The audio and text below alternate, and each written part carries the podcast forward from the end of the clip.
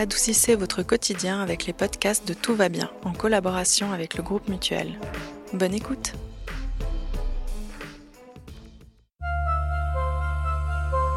Le monde d'avant possédait déjà un parfum de fatigue.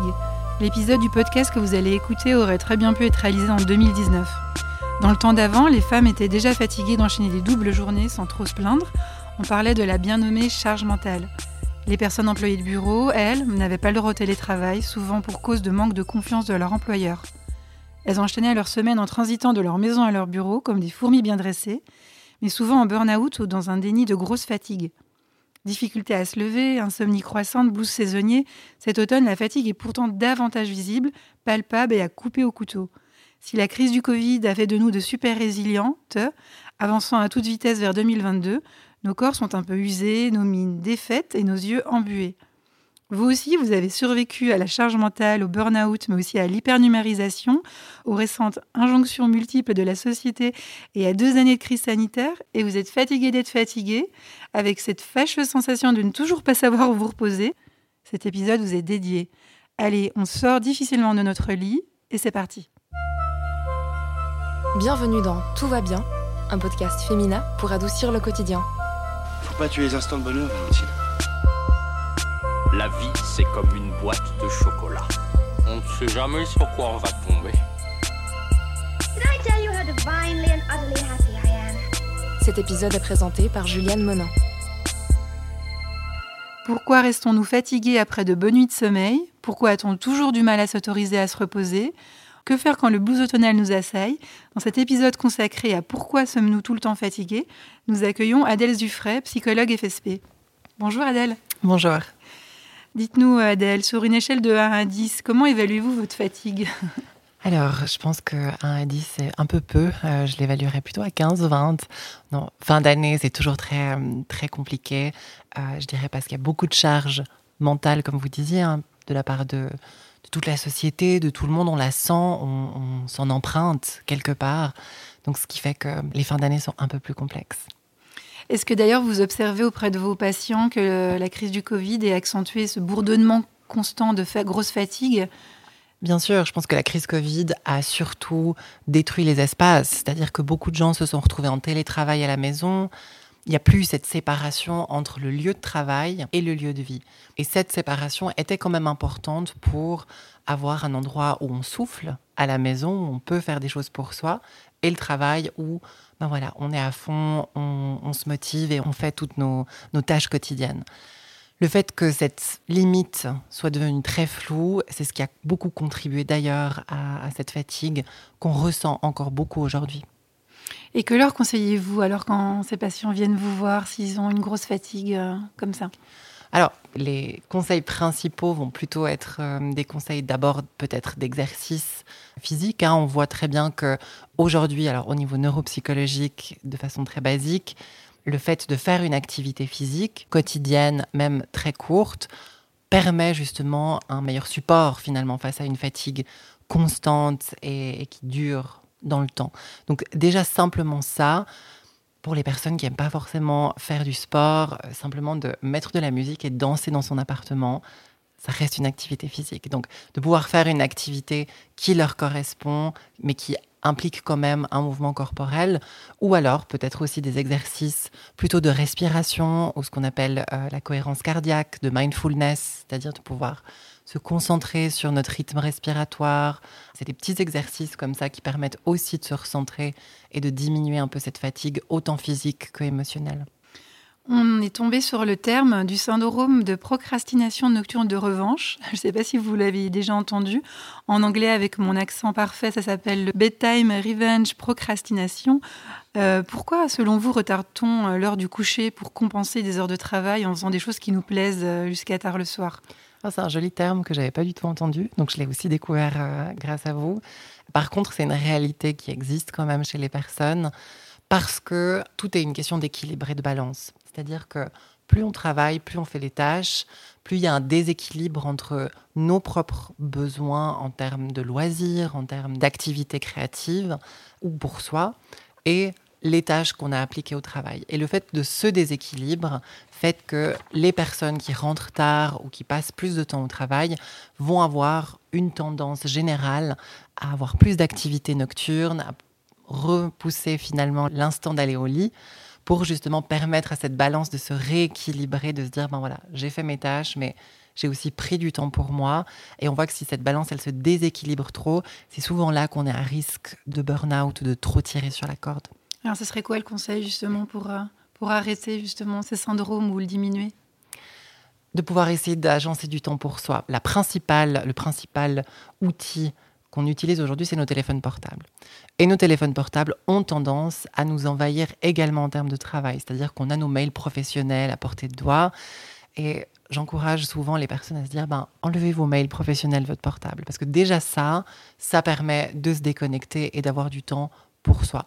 Puis après, de pouvoir trouver une activité ou des activités individuelles ou collectives qui nous font du bien. Ça, c'est le principal. Agencer ce temps-là, c'est essentiel pour pouvoir rééquilibrer cette balance et éviter qu'on soit noyé finalement dans des tâches de travail trop prenantes. Un autre syndrome euh, dont on parle souvent en matière de fatigue, c'est ce syndrome de la roue et du hamster qui tourne dans la roue. c'est assez euh, imagé comme ça, mais pourquoi a-t-on toujours du mal à s'autoriser à se reposer? Pourquoi on, est toujours, on a toujours ce syndrome du hamster qui, qui veut tourner dans sa roue euh, sans s'arrêter? Tout simplement parce qu'on est dans une société qui est quand même une société, ben voilà, capitaliste qui implique qu'on ait un rendement, qu'on ait un besoin de productivité et ça de manière générale. Hein. On a un besoin de productivité, on nous impose une certaine productivité, même dans les médias, même de voir que le travail acharné est quand même valorisé et récompensé. Ça nous apprend implicitement, même depuis enfant. Hein. On voit dans beaucoup des fois de, séries pour enfants où il y a des personnes qui travaillent, qui travaillent beaucoup, et on apprend implicitement que beaucoup travailler, c'est bien, et que de rien faire, c'est mal, parce qu'il y a cette représentation de la personne fainéante ou la personne qui est dans son canapé à rien faire et qui est stigmatisante. Donc on a ces doubles messages à l'intérieur de nous qui font que c'est très difficile de prendre un moment pour soi, de se reposer, puis de se dire, ben, on peut arriver à culpabiliser beaucoup parce qu'on se dit, ben, aujourd'hui, j'ai rien fait de productif. Et ça, souvent, c'est ce qu'on dit hein, quand on n'a rien fait de la journée, qu'on a pris un plaid, on s'est mis devant une série, on dit, ben, j'ai pas été productif aujourd'hui, mais on n'est pas obligé d'être productif tous les jours. Justement, comment changer ses habitudes petit à petit en s'autorisant à, se reposer et sans culpabiliser? Déjà, il faut déconstruire la notion de la productivité, de se dire que la productivité, c'est un composant de ce système de travail, de ce système capitaliste, de ce système patriarcal aussi, parce qu'on voit que ça implique aussi une valorisation de ce qui est des codes masculins dans la notion du travail, hein, de pouvoir euh, être tout le temps là au travail, de pouvoir être euh, performant. Enfin, la performance, c'est quelque chose qui est hyper notable aujourd'hui, de pouvoir simplement déconstruire les notions de productivité et de pouvoir construire quelque chose qui est plus de l'ordre de l'intégration personnelle, c'est-à-dire de pouvoir soi-même s'épanouir. On parlera d'épanouissement personnel, mais pas dans le sens des livres qu'on peut lire d'épanouissement personnel, mais plus de qu'est-ce qu'on a envie pour soi, pour euh, s'épanouir quotidiennement dans un moment de loisir, dans un moment à soi. Et qu'est-ce qui nous fait du bien? Parce que la productivité, c'est aussi pouvoir, avec soi-même, face à soi-même, se dire, eh ben, ce que j'ai fait aujourd'hui, ça m'a fait du bien, donc c'est productif. Qu'est-ce que ça dit de nous quand on n'arrive pas à rien faire du tout? Hmm. La première question qui, qui me viendrait comme ça, c'est à quoi on essaye d'échapper? Parce que souvent, ne rien faire, ça implique aussi un moment où les pensées sont beaucoup plus présentes, où on va beaucoup plus passer de temps avec soi-même dans une forme d'introspection. Et te dire quand on a toujours quelque chose à faire, c'est quand même qu'on fuit beaucoup. Alors on peut fuir des difficultés personnelles, des difficultés de couple, des difficultés familiales. Le travail est un excellent refuge pour les problèmes, de se dire, ben voilà, si je travaille, si je fais beaucoup de choses, je ne vais pas forcément penser aux difficultés auxquelles j'ai pas envie de me confronter actuellement, et ça va me permettre de tenir la tête hors de l'eau. Mais on voit qu'à un moment donné, si on arrive dans un processus de burn-out, ben, là on cristallise tout, parce que d'une part on peut plus travailler parce que c'est physiquement plus possible, et d'autre part on se retrouve à affronter tout ce qu'on a fui jusqu'alors ce qui peut être très très très difficile à ce moment-là et ce qui fait que certains burn-out peuvent être extrêmement violents. Mais justement, pour éviter de trop tirer sur la corde et d'en arriver, euh, d'arriver au burn-out, euh, comment se préserver au mieux de la fatigue euh, côté travail?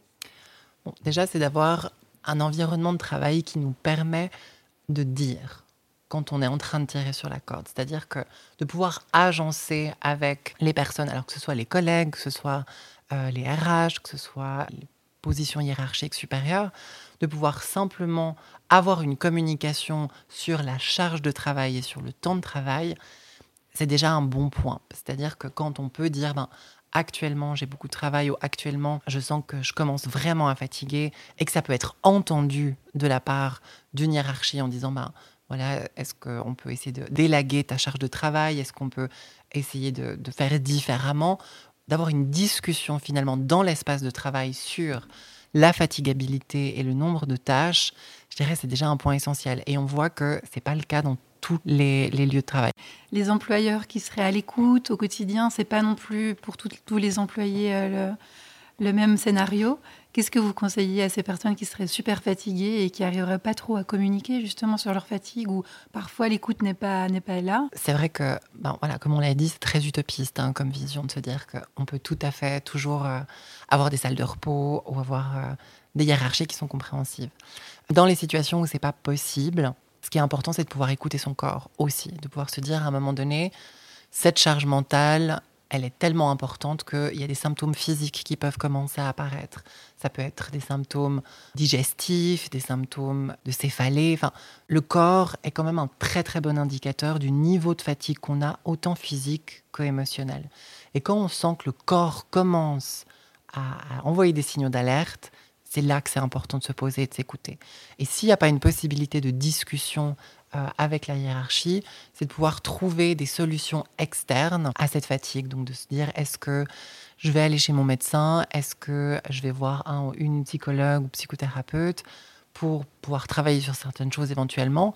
Ou mon médecin pour dire, ben, là c'est trop, là je sens que je tire, est-ce qu'il faut un arrêt de travail? Et ces solutions externes, elles existent. Il ne faut pas du tout hésiter à demander de l'aide. C'est tout à fait OK à un moment donné de se dire, là c'est trop difficile pour moi. Là, vous parliez des maux de la fatigue, mais euh, elle peut avoir aussi des effets sur notre humeur, notre qualité de vie.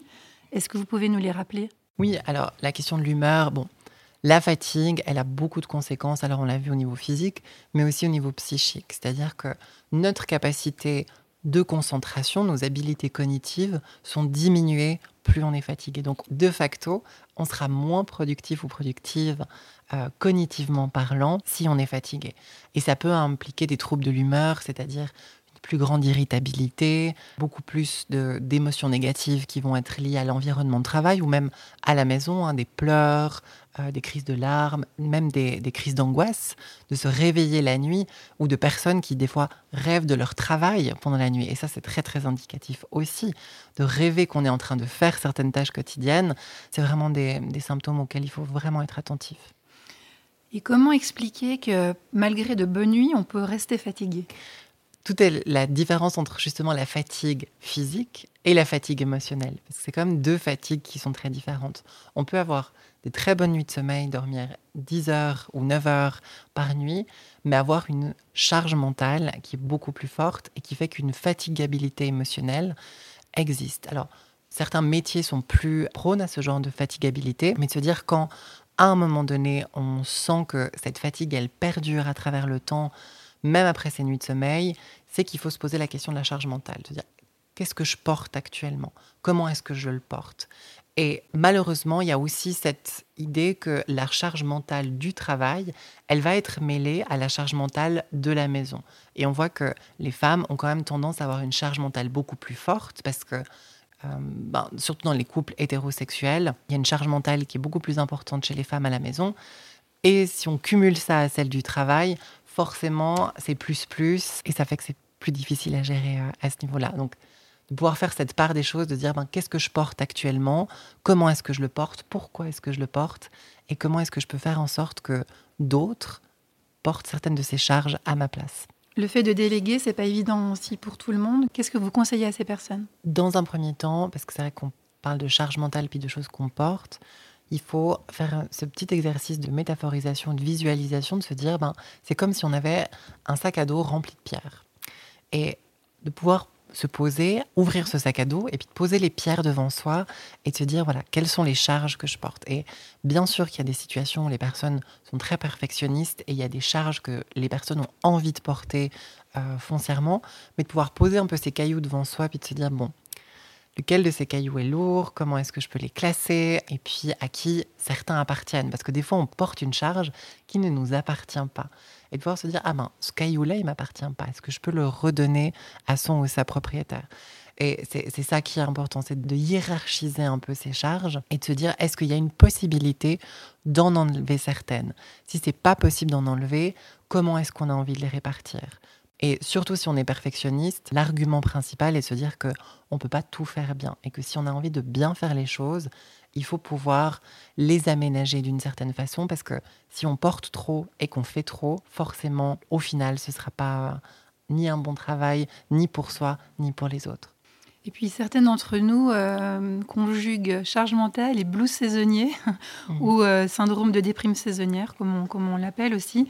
Comme précédemment, la question de l'activité physique en hiver, elle est, elle est assez essentielle, dans le sens où ça permet au niveau neuropsychologique d'avoir un regain d'énergie. L'autre élément qui fait qu'il y a une déprime saisonnière, c'est le manque de soleil. Il existe euh, de la luminothérapie, donc des, lampes de luminothérapie qui permettent de faire une forme d'imitation des rayons du soleil et qui permet de pouvoir axer sa journée d'une meilleure façon. Souvent, ces lampes de luminothérapie, elles sont accessibles par le médecin traitant, en pharmacie, et on les utilise souvent le matin quand on prend son petit déjeuner.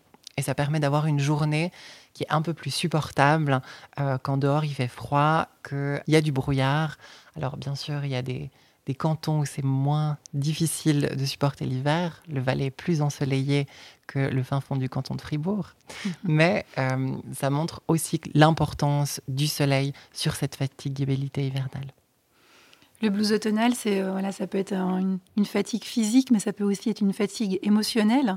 Euh, pourquoi, selon vous, on a encore du mal à, à s'avouer que nos émotions peuvent être responsables de notre fatigue? On, vit quand même dans un milieu où les émotions, surtout les émotions négatives, n'ont pas leur place. C'est-à-dire qu'il y a beaucoup de critiques, de manière générale, sur la négativité des émotions. Et ça, on le voit dès l'enfance, où on va dire, ben, par exemple, aux, petits garçons qui pleurent, ah mais faut pas pleurer, t'es pas une fillette. Puis quand les petites filles pleurent, on leur dit ah mais tu fais ta crise, euh, tu fais un caprice ou on, apprend depuis l'enfance que les émotions négatives, que la colère, la tristesse sont des émotions qui ne sont pas socialement acceptables. Donc on l'intègre de manière générale. D'ailleurs, beaucoup de gens hein, expriment le fait de ben, moi, quand je, quand je pleure, je le fais à la maison, dans mon lit. il y a quelque chose de l'ostracisation, de se dire ben, on se cache quand on a des émotions négatives.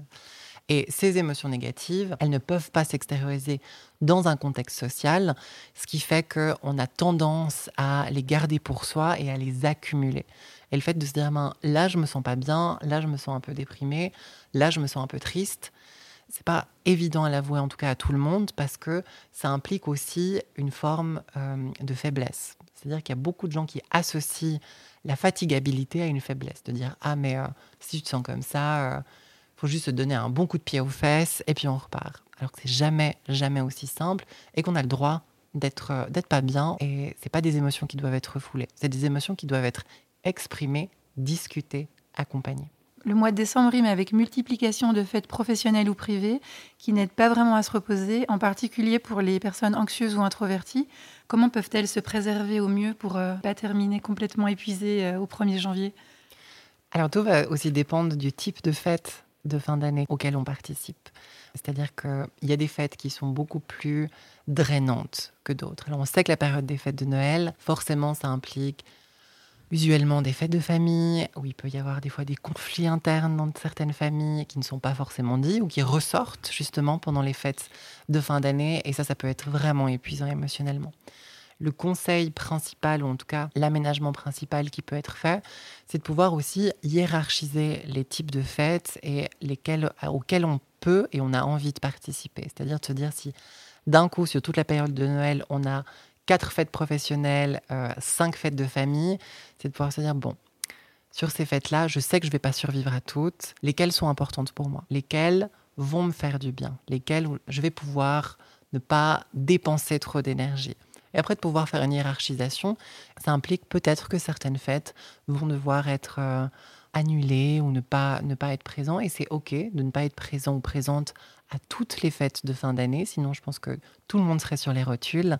Euh, et de pouvoir se dire, bah, voilà, quelle fête me ferait du bien et quelle fête, bon, ben, j'accepte d'y participer parce qu'il y a quand même une obligation cette fois, mais après, il va falloir que je prenne un ou deux jours de repos. Donc, c'est d'éviter l'enchaînement des fêtes, parce qu'on sait qu'on a l'habitude de se dire, bon, ben, le 23 midi, on fait ça, le 23 au soir, on fait ça, le 24, on fait ça.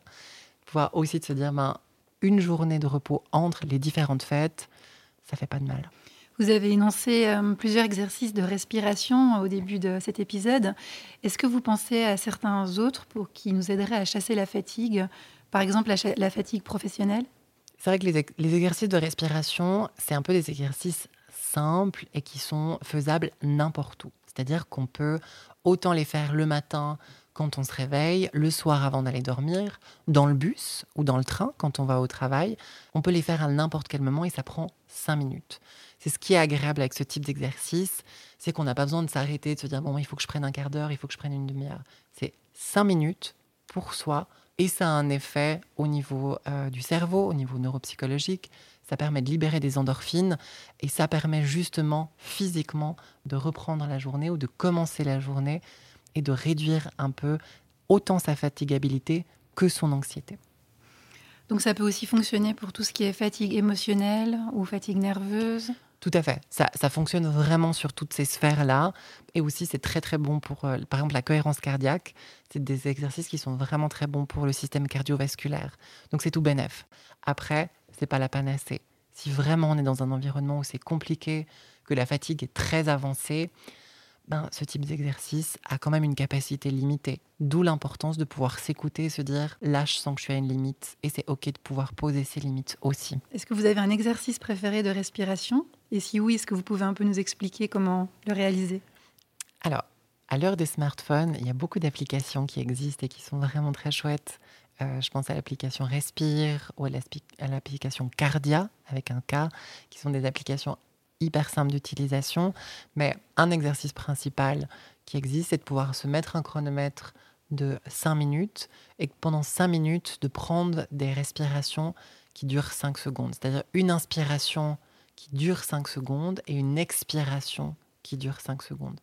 Et de pouvoir juste faire ça, donc c'est la règle des 5, 5, 5, c'est 5 secondes de respiration qui font à peu près 5 respirations euh, par minute pendant 5 minutes. C'est un très bon exercice pour débuter. Donc prendre ce temps-là, des 5 secondes d'inspiration, 5 secondes d'expiration, pendant 5 minutes, c'est parfait.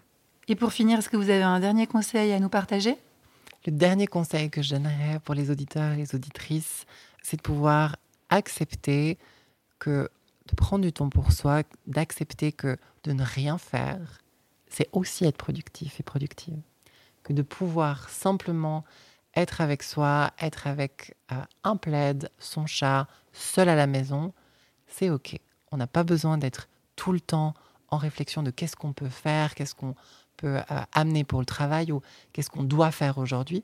C'est OK de se poser puis de se dire, ben, en fait, qu'est-ce que moi j'ai envie de faire aujourd'hui ou qu'est-ce que moi, actuellement, j'ai besoin. De se poser, de se questionner soi-même et de rentrer dans cette introspection, c'est pas mal et ça peut faire du bien. C'est parfait, on retiendra que rien faire c'est bon pour la santé. Merci beaucoup Adèle pour tous vos conseils. Merci à vous. Merci beaucoup à toutes nos auditrices et auditeurs pour leur écoute. On espère que cet épisode vous aura donné des clés pour mieux comprendre votre fatigue. On vous donne rendez-vous tout bientôt dans un prochain épisode de Tout va bien. D'ici là surtout, prenez soin de vous.